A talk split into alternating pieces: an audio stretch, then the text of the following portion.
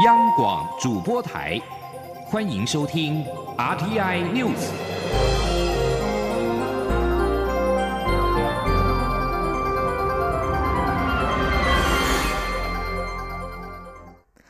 各位好，我是张世华，欢迎收听这节央广主播台提供给您的 RTI News。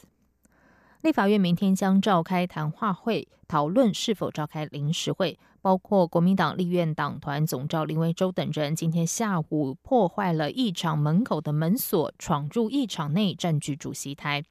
立法院长游锡坤二十三号主持朝野协商。研商临时会的相关事宜，但朝野党团队临时会准备讨论法案未能取得共识，因此定于二十九号的上午八点半再度协商，十点半将举行全员的谈话会。不过，为了抗议总统提名陈菊出席出任监察院长，国民党立院党团今天破门占据立法院议场的主席台。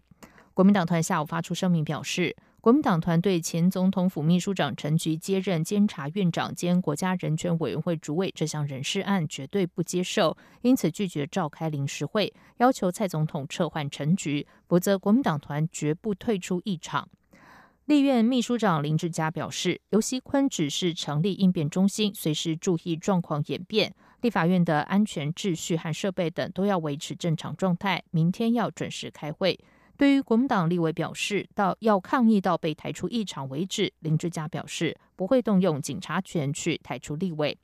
行政院发言人丁一鸣晚间呼吁国民党回归立院讨论，指出临时会中有多项重要议案等待立院决议，不应该为此延宕。民进党则是发表声明谴责，认为国民党如此毫无正当理由的悲歌行为，绝不会受到舆论认同。呼吁国民党尽速回归立院正常的议事讨论，才是一个负责任的政党该有的态度。台北股市因为端节长假休市了两个交易日，明天开市。不过，由于美国在武汉肺炎 （COVID-19） 确诊人数飙上单日新高纪录，让投资人对经济复苏的前景悲观，美股短短两天就跌了将近一千两百点。市场也认为，台北股市短期恐怕面临修正压力。不过，中长期来看，基本面和资金面仍然偏向乐观。记者陈林信宏报道。美国肺炎疫情未能控制，美国单日新增确诊数持续刷新高，德州因此取消重启计划，纽约等十二州强制民众在公共场所佩戴口罩。除此之外，美中关系持续紧张。除了参议院通过香港自治法后，川普政府也在二十六号宣布，对损害香港自治、人权与基本自由的中国官员施加签证限制。另外，美国国务院也发表声明，敦促所有盟国仔细评估中国华为这样不受信任的公司对接触敏感资讯的长期影响。利空笼罩美股，短短两天，美股就暴跌近一千两百点。国泰正奇顾问处经理蔡明汉指出，美国联邦准备理事会 （FED） 为金融业进行压力测试，结果显示疫情对金融业冲击相当大，因此对金融股股利配发做了限制，让股市转为保守。至于台北股市，虽然外资在六月之后呈现偏多操作，且以资金流来说，新台币对美元汇价也维持强势，但由于台股端午长假收市期间，美股出现较明显的压回，而且美股指数也跌破月线，台股在假期过后开市，无法避免回撤的压力。蔡明汉说。就是我们休假期间，美股固然重挫，但台积电的 ADR 其跌势并不深。这就反映我刚刚提到的基本面跟资金面对台股来讲都还是维持正向，所以台股一定会补跌，但是整个跌势来讲应该不会跟等于说不会像美股的这么大。美股一定都会有修正的压力，但是我们不会一对一啊，就是说我们休假期间美股跌了大概三趴什么，我们不会有这么大的跌势，但。但是下跌的趋势是确立的。启发投顾副总林永年认为，二次疫情爆发虽然不会像第一次冲击来的严重，但由于美股和台股都处于高档，在信心不足下，难免造成短期冲击。建议投资人先解码，降低持股水位。中央广播电台记者陈林信鸿报道。高雄市长将于八月十五号补选，民众党高雄市长补选参选人吴义正今天成立竞选总部，并宣布由立委蔡碧如担任总干事。吴益政指出，市长不是工具，而是目的。他担任高雄市议员将近十八年，一直都在高雄，希望能为高雄做些事情。吴益政并说，他的选举策略就是唤醒人民的觉醒，希望他的这次参选能够给高雄市民在蓝绿之外更好的选择。接下吴益政竞选总干事重大重责大任的蔡碧如则是强调，台湾政治一直处于蓝绿两大党的盘踞，推倒蓝绿高墙已经喊了多少年，但实际上能做到的真正有限。但在他的字典里，没有不可能的事，只有不愿意去彻底执行的人。他也希望利用这次高雄市长补选，整合第三势力。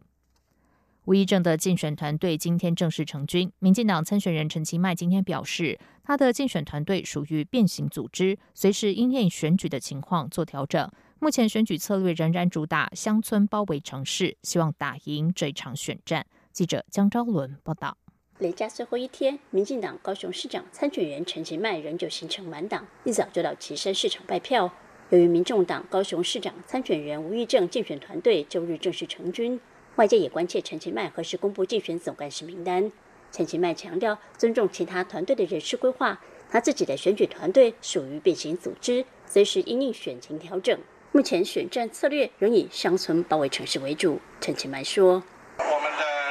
团队是一个呃变形的组织了哈，我们会随着我们的选举的情况来做调整，好来应应整个选举的节奏好。但是我们现在目前还是以拜访哈。”然后深入基层哈，然后到菜市场或者是夜市，或者是啊这个基层的农民农村啊，那以乡村包围城市，大概我们就会比较能够掌握我们选举的节奏。被问及国民党高雄市长参选人李梅珍喊出要争取二零三零亚运在高雄，但申办亚运的报名早就截止，被酸是喊草包二点零。陈其迈对此回应表示，希望大家多给李梅珍议员鼓励。他也指出，过去他担任高雄代理市长时，曾在2005年到德国接旗；2009年高雄举办世界运动会，证明台湾确实有实力举办大型国际赛事。陈其迈也强调，争取主办国际赛事必须从长计议，做好经费筹措与场馆兴建规划，过程中实实在在争取其他国家认同支持。他说，在台湾国际外交受限下，体育外交扮演非常重要的角色，希望跟李议员一起加油。另外，李梅珍传出要找国民党立委蒋万安助选，与陈其迈这边的助选员吴怡农有可能再次双帅对决。陈其迈说，蒋万安也是自己立法院的同事、好朋友，但他打趣的说，如果认真问他，他比较喜欢吴怡农，因为上次他有帮吴怡农助选。陈其迈称赞吴怡农除了帅，对于国际时事、治安、国安都有深入了解，是民进党相当看好的人才，也希望他多到高雄来，因为年轻人都非常喜欢他。话一说完，陈其迈也反夸自己也很不错，还要媒体这句话一定要写上去，逗得现场一阵大笑。中国电台记者张昭伦报道。国民党高雄市长补选参选人李梅珍今天持续跑摊拉台气势，他透露自己这次出来参选，就是希望多拉拢年轻选票。他强调，不论投票率高低或者得票多寡，现在他要做的就是努力冲刺，把高雄市拿回来。请听江昭伦的报道。代表国民党投入高雄市长补选战役的李梅珍，周日上午持续赶场为自己的选情拉票。对于民众党高雄市长补选参选人吴益政已经公布竞选团队名单，李梅珍表示自己的竞选团队这一两天就会拟定对外公布。他强调自己出马参选就是希望拉拢年轻选票，因此未来竞选团队发言人也会看到不少年轻面孔。李梅珍说：“其实我这次主攻还是当然要吸引年轻人的选票，因为。”能提名这像我这个年纪的来选市长，我相信我们国民党真的非常在意年轻选票。那发言人的部分呢？因为现在都还没有公布确正确的名单，那其实我未来我的我的那个团队发言人也会在更多更多的年轻人，所以也不只是一个。李梅珍坦言，由于自己的知名度不如两位对手高，因此任何名人要帮他助选，他都很欢迎。他也透露，国民党内不少有知名度的人都主动表示会帮他展台助选。外界预测，这次高雄市长补选投票率高低可能是影响选情的关键因素。国民党内则寄望李梅珍至少催出三成基本盘才算及格，落掉到第三名，对国民党将是重大挫败。李梅珍对此回应表示，投票率非他能决定，至于得票多寡，他现在要做的就是努力冲刺，帮国民党把高雄市拿回来。中国电台记者张超伦报道。接下来关心的是。全球低利率时代来临，台湾保险制度也将在七月一号开始有较大的改变。因应保单责任准备金利率调降，未来年未来长年期保单的费率都会调整，涨幅大约是百分之五到三十。这也让近期的储蓄险、终身失能险的询问度增高，而且成为新制上路前大卖的保险商品。记者陈林信宏报道。金管会为让台湾寿险业者能够持续稳健经营，并因应全球低利率时代来临，已宣布保险业者调降各币别的责任准备金利率，其中新台币降一码，也就是零点二五个百分点，美元降两码。由于责任准备金是保险公司预先提存，未来准备支付保护保险金的费用，因此利率调降导致保险公司要提存的钱变多，也使得保险公司会透过调整保费的方式降低提存的压力。全球人寿商品部副总郑中安说：“啊那如果你真的要去切七月一号前跟后，有一些比较大的差别，因为它最关键的影响还是在于它有就是全面性的费率变高了嘛。”所以对一些费率相对来讲会调的比较大的，基本上当然就是得要优先去布局啦。那里面影响大的一定是像有终身，就是终身险，其实相对对于这个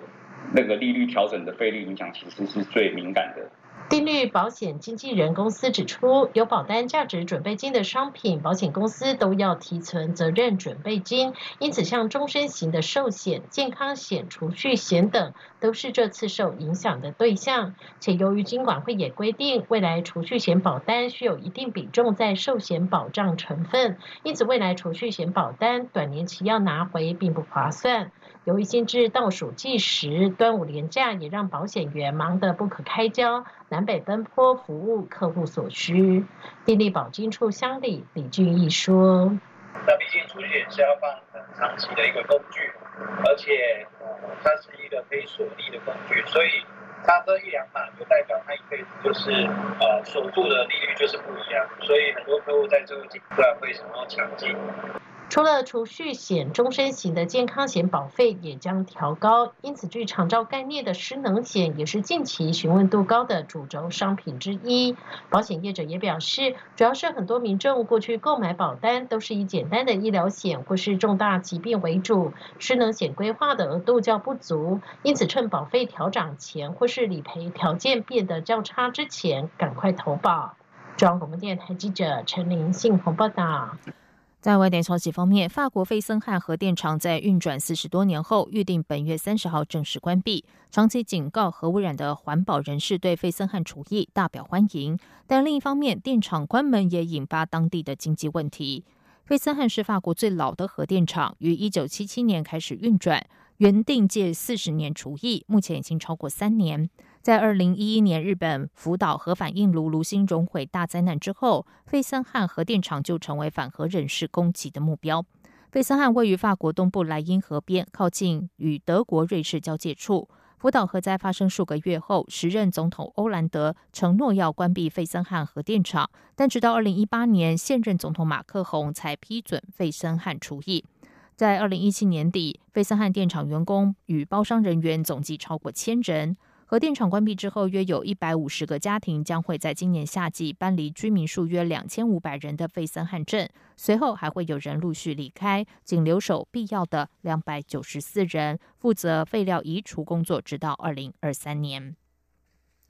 知情人士告诉路透社，美国联邦航空总署及波音公司的机师和检测小组成员，二十九号将展开对波音七三七 MAX 机型飞机的认证和检测工作。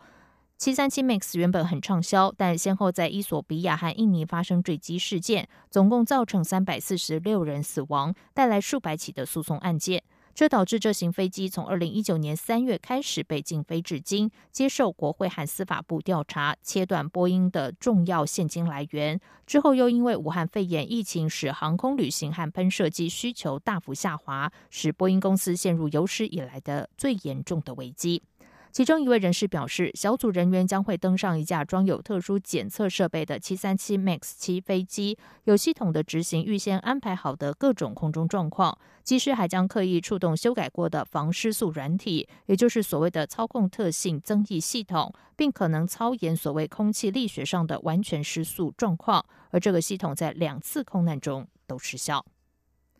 以上央广主播台，谢谢收听，这里是中央广播电台台湾之音。